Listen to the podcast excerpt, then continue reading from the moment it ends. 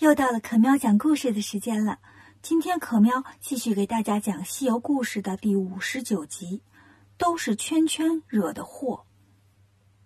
上次讲到孙悟空偷偷钻进金兜洞里，找到了金箍棒，特别激动，拿起金箍棒就闯出洞外。神仙们看见孙悟空回来了，都说：“大圣把金箍棒弄回来了，我们那些兵器工具怎么办呢？”悟空说。不怕，现在我有了金箍棒了，打倒那妖怪，你们的东西就都取回来了。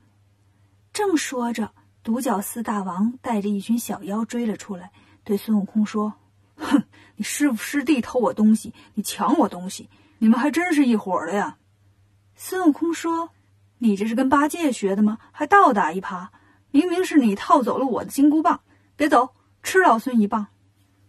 两个人从中午打到下午，又从下午打到晚上，也没分胜负。天黑下来了，独角四不打了，咱不打了，天黑得睡觉，明早再打。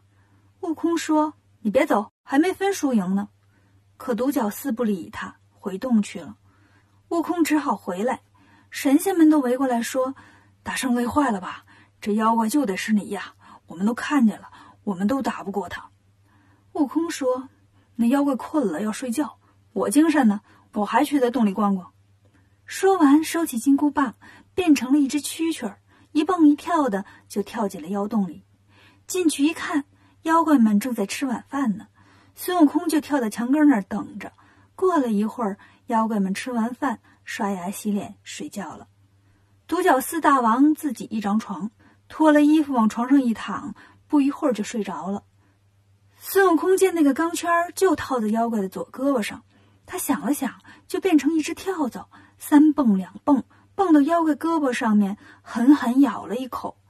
独角四又疼又痒，醒了，一边挠一边说：“哎呀，刺挠啊！今天又忘了洗澡了，都怪孙悟空缠着我。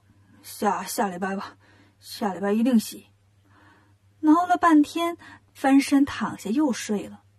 悟空心想：“这妖怪可真是又脏又懒，他不去洗澡，钢圈就拿不下来，我就偷不着。”于是又变成蛐蛐，跳到了后面，看见有扇门锁着呢。悟空现了本相，使了个解锁法，门就开了。进去一看，嚯，哪吒的兵器呀，火德星君的工具呀，水伯的痰盂儿啊，连同自己那把毫毛，都在这屋里放着呢。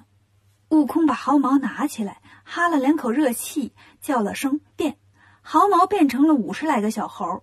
悟空让他们把兵器和工具都拿起来，一路放起了火，冲出了金兜洞。妖怪们都被烧醒了。独角四大王赶紧让小妖灭火，自己来到后面看唐僧。一看还好，唐僧、八戒、沙僧都在那儿捆着呢，白龙马也在那儿拴着呢。他就说：“哎，谁呀？不知道玩火很危险吗？”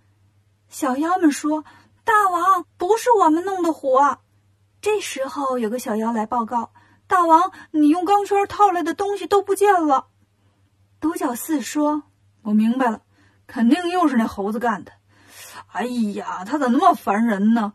看来不把他抓住啊，我这觉是睡不好了。”独角四大王带着小妖们灭了一晚上火，觉也没睡成，心情很不好。悟空出了洞，把兵器和工具都还给了各位神仙。看洞里闹腾了一宿，天亮了。哪吒说：“大圣，今天咱们一块儿上吧。”悟空说：“好。”玉帝说的好啊，神多力量大，咱们一块儿上。妖怪呢？这时候正收拾东西扫灰呢。昨天晚上一场火把大门都给烧没了。一看孙悟空和神仙们都过来了，气就不打一处来，瞪着两个圆溜溜的大眼睛说：“孙悟空！”你放火烧我们家房子，悟空说：“你好意思说我吗？你不抓我师傅，我能烧你吗？”兄弟们，冲啊！悟空领着神仙们冲了上来。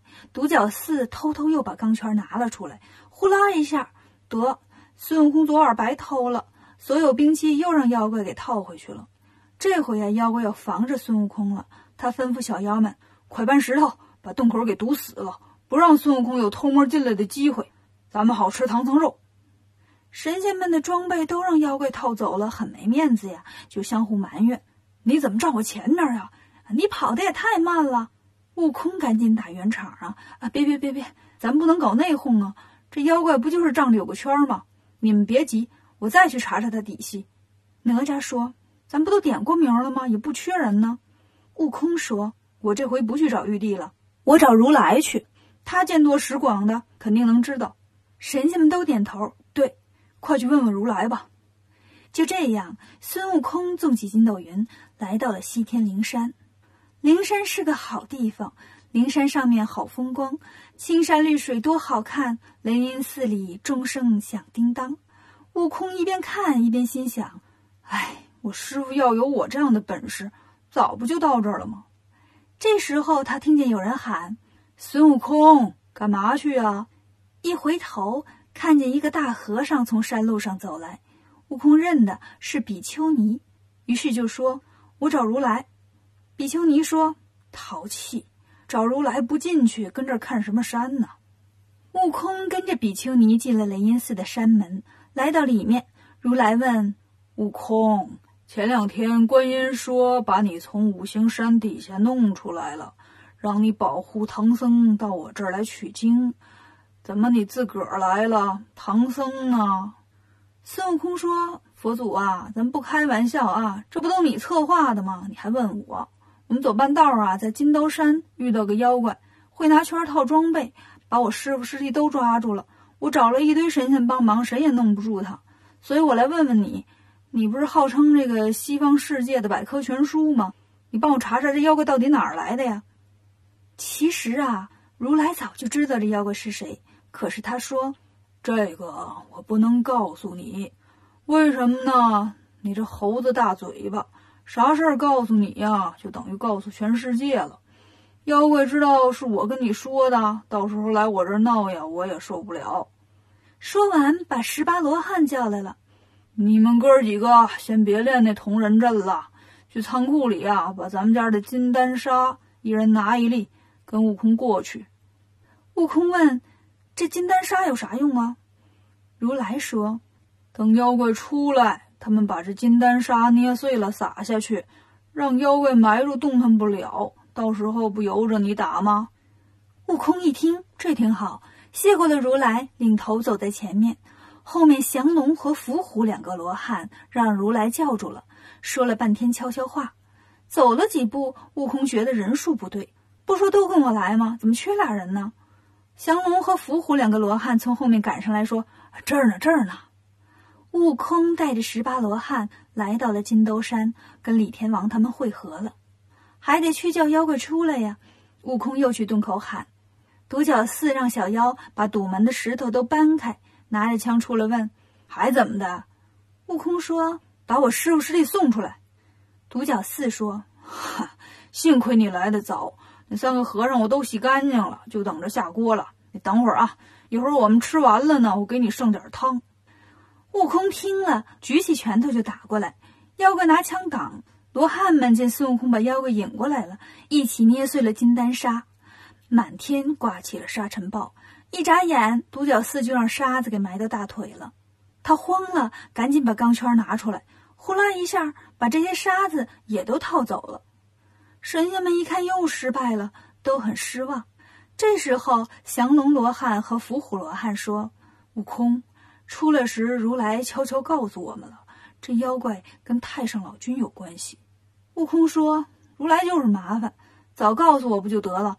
非得让你们再跟我大老远跑一趟。”说完，悟空就奔太上老君的兜率宫来了。一进门，正撞太上老君身上。老君说。干啥呀？慌慌张张的。哎，这不猴子吗？你咋又来了？我可没有还魂丹了。悟空说：“我随便看看。”就在兜率宫里东张西望，来到后院，看见牛栏里有个小童子在睡觉，却没有牛。悟空就嚷嚷开了：“老官儿，牛呢？你的牛呢？”老君过来一看，哎，牛呢？叫醒了小童子。小童子揉揉眼睛。老君问他：“你怎么睡着了？”小童子说：“我在丹房里捡到了一颗丹药，给吃了，嗯，完了就睡着了。”老君说：“你怎么能随便捡地上的东西吃呢？多不讲卫生啊！再说了，药就更不能瞎吃了，瞎吃药会生病，会中毒的。你看你捡了颗丹药吃就睡着了，结果牛跑了吧？这个月奖金我可不给你了啊！悟空说：“那牛跑下去成了精了，把我师傅给抓了。他有个圈儿，逮啥套啥，把我们装备全套去了。”老君赶紧翻箱倒柜，发现自己的金刚镯不见了，就说：“哎呀，那圈儿啊，是我的金刚镯。”悟空说：“哦，就是当初你扔我脑袋上那个大钢镯子吧？”老君说：“对，就是那个。”说完呢，摸到一样东西，松了口气：“啊，幸亏芭蕉扇没让他偷去，不然呢，我也拿他没招了。”孙悟空带着太上老君来到了金兜山，又把妖怪给喊了出来。太上老君举着芭蕉扇喊：“小牛，别在山坡吃草了，跟我回去吧。”独角四抬头一看，老君那儿举着扇子呢，知道自己完蛋了。老君拿扇子扇了几下，他就现了原形，是太上老君平时骑的一头青牛。太上老君把金刚镯穿在青牛的鼻子上，把腰带解下来系在上面，一牵牛就跟着他走了。那些神仙见妖怪被降服了，也都回去了。悟空进了洞，救出了唐僧、八戒和沙僧。这时候，土地山神捧着唐僧的紫金钵盂过来了，说：“圣僧啊，你不听孙大圣的话，才让妖怪给抓走了。你知道大圣费了多大劲才把你救出来吗？快把饭吃了再走吧。这是大圣跑大老远给你画来的。”唐僧很不好意思：“哎呀，悟空啊，早知道。”我就不出圈了。悟空说：“师傅，你知不知道，你出了我的圈啊，我就让妖怪给圈懵了。”吃完了饭，师徒四人又上路了。接下来他们又有什么遭遇呢？关注可喵讲故事，订阅《少儿西游记》，更多精彩等着你。